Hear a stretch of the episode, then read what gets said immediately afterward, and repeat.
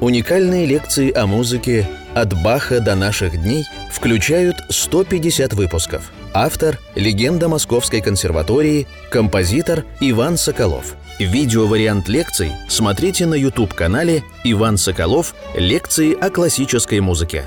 Дорогие друзья, мы начинаем 52-ю лекцию из нашего цикла «Композитор Иван Соколов о музыке».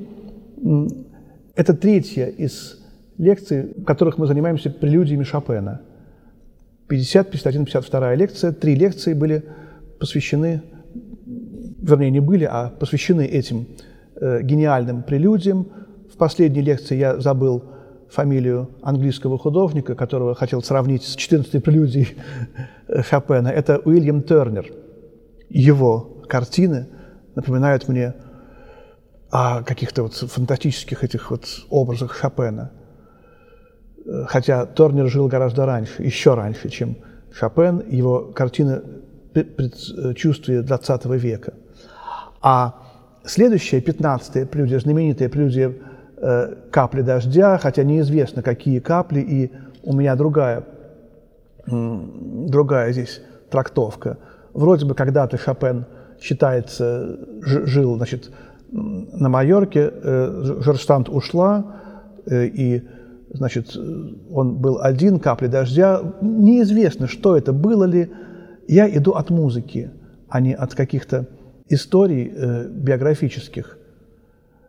И вот эта рэби-мажорная прелюдия, тональность ноктюрнов. Помните?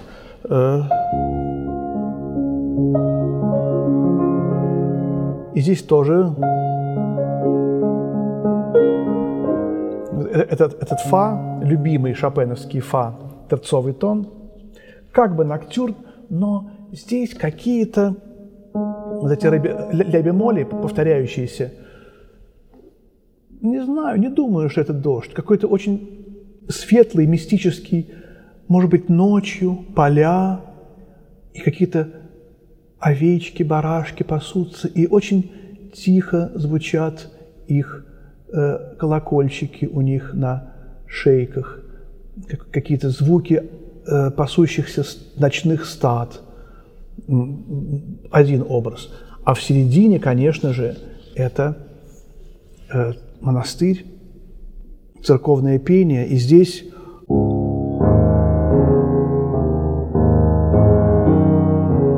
мы, безусловно, видим опять этот знаменитый баховский мотив из «Страстей по Матфею»,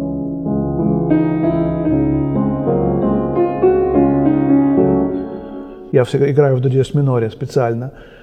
Вот. Или Чайковский, шестая симфония. Тоже такое сопоставление эпох. И эта прелюдия может быть самая длинная по размерам, самая многоплановая, многожанровая и многообразная в репризе.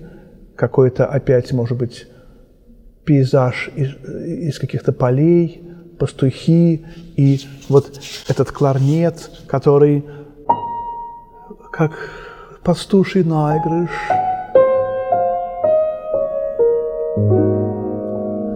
Остается только ее сыграть. Прелюдия номер 15.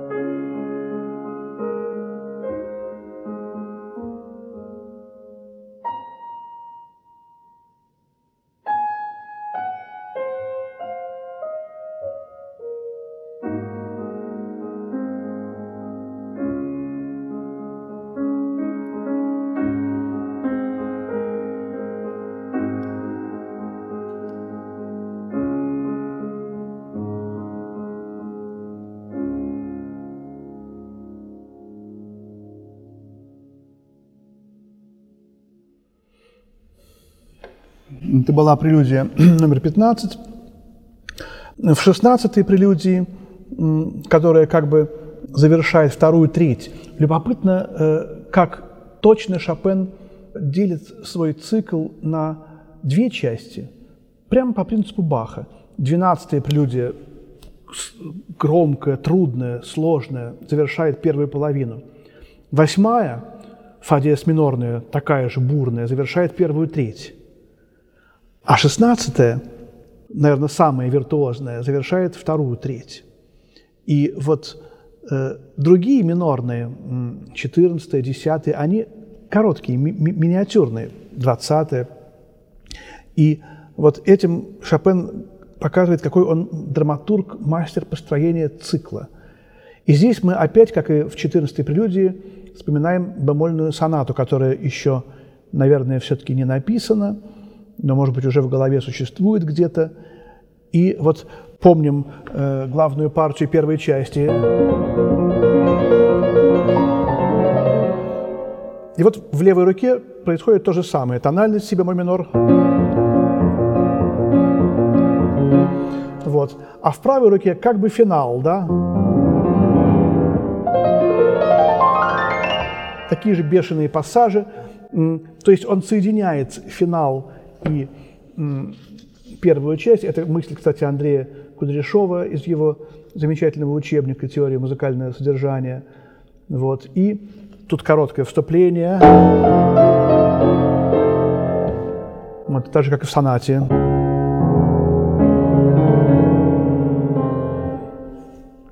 сжатие времени в одно. Удивительно, 17-я прелюдия для меня это гимн природе.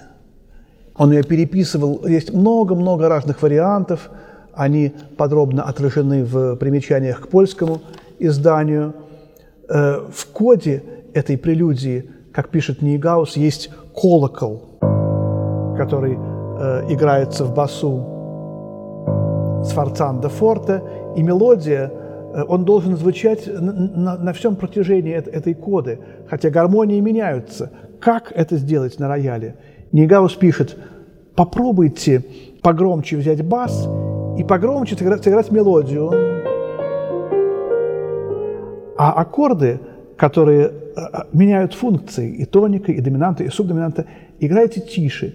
И получится, что все это будет тает в, в каких-то переходах вечерних туманов, и педаль будет почти чистая.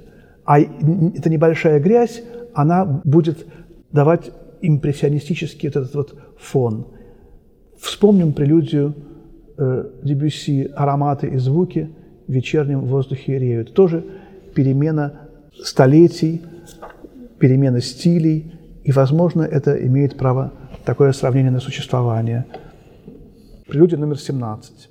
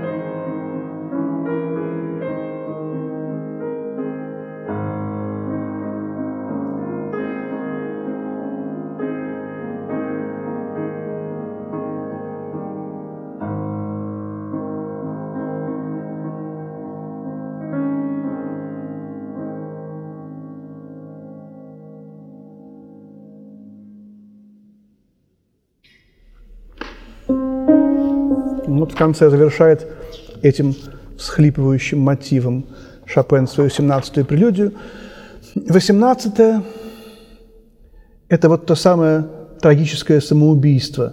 Э, сравнивают с порывом Шумана, знаменитое, а у Шопена так.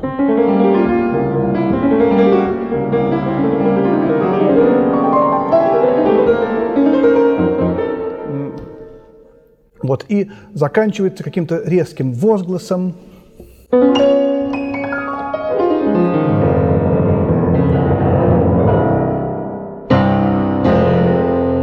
Вот доминанта без терции. А терцовый тон в гармонии, в трезвучии – это душа.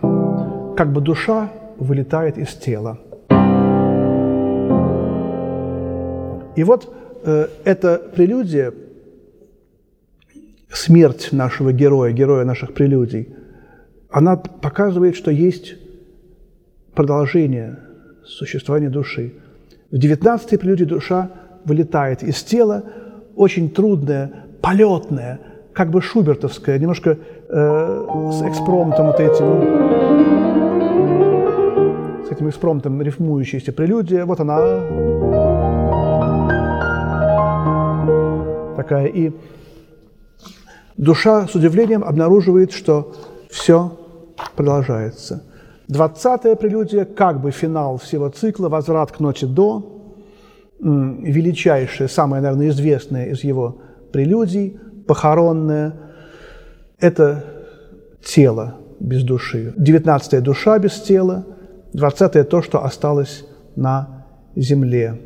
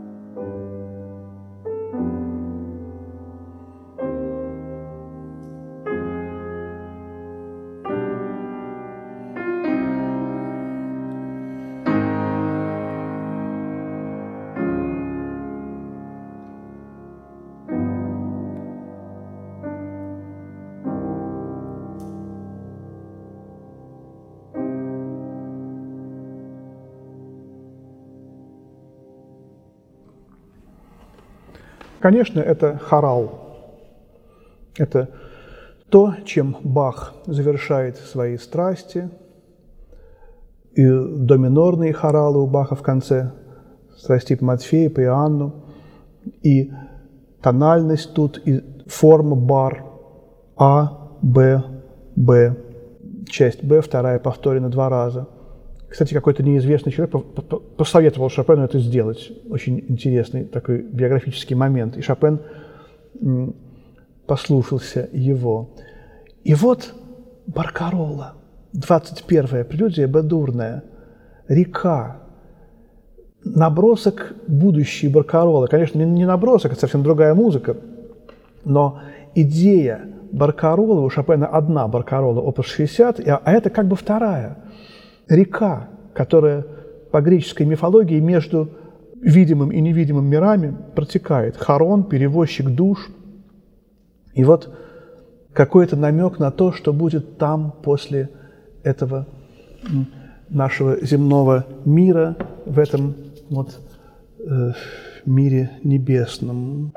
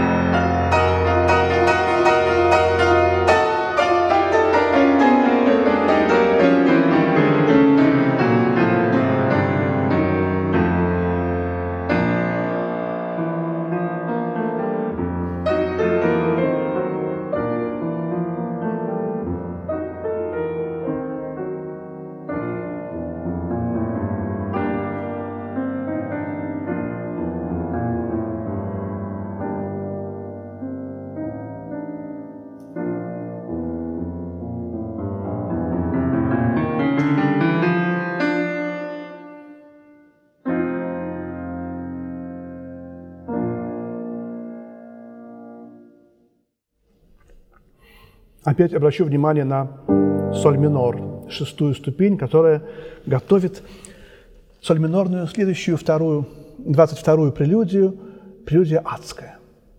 Прелюдия 22 показывает нам ад, 23 показывает нам рай, а 24 – конец света. Вот такой, по-моему, э, план у Шопена, концепция цикла. Э, смотрите, революционный этюд. А здесь, наоборот, интонация повернута вниз. Первое, скерца вспоминается с какими-то дантовскими мотивами. Вообще Данте, божественная комедия, здесь, безусловно, присутствует. Наверное, Шопен знал и любил это сочинение «Стоны грешников в аду».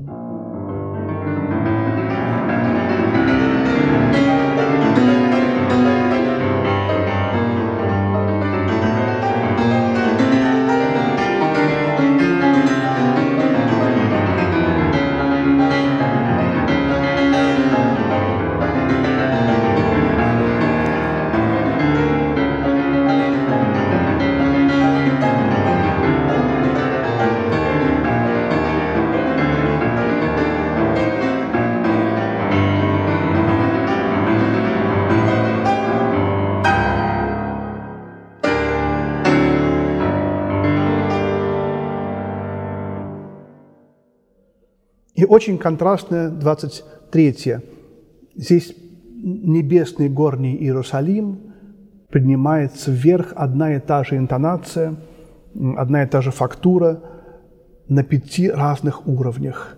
Фа мажор, до мажор, фа мажор, си бемоль мажор и опять фа мажор. И опять магия повтора. Как бы ничего не происходит – и вот то, о чем я говорил в первой лекции, в последнем аккорде Шопен вдруг добавляет септиму. И вот э, доминант септаккорд делается тоникой. Это совершенно удивительно, как этот диссонанс делается консонансом. И это опять э, скачок в э, поэтику Скрябина.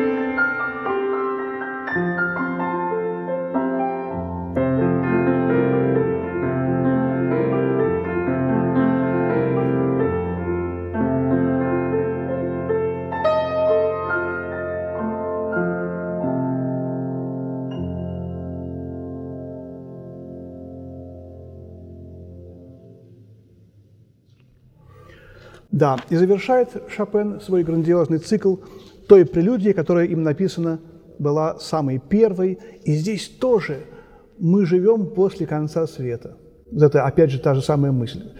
Э, Шопен написал ее в самом начале, его Польша погибла еще в 30-м году, ну в кавычках, конечно, Польша живет и будет жить вечно. И после 24-й прелюдии все происходит потом все эти предыдущие прелюдии. И как бы конец света в конце. И вот аллегро апассионата. Мы слышим бетховенскую интонацию. Апассионата, соната 23 вспоминается сразу, конечно же. Но не только, вспоминается 15-я прелюдия, кульминационная, в точке золотого сечения Шопен эту интонацию дает нам еще и готовит нас. Вот здесь невероятное множество такого рода сплетений, скрещений, много и других интонаций из э, других прелюдий в этой гениальной мелодии, которая возникает над бурлящей лавой левой руки в этих пассажах и завершается троекратным ударом колокола. А колокол – это тоже апокалиптический символ конца мира, конца света. Ре минор – божественная тональность, де, деус. Так вот заканчивается этот цикл.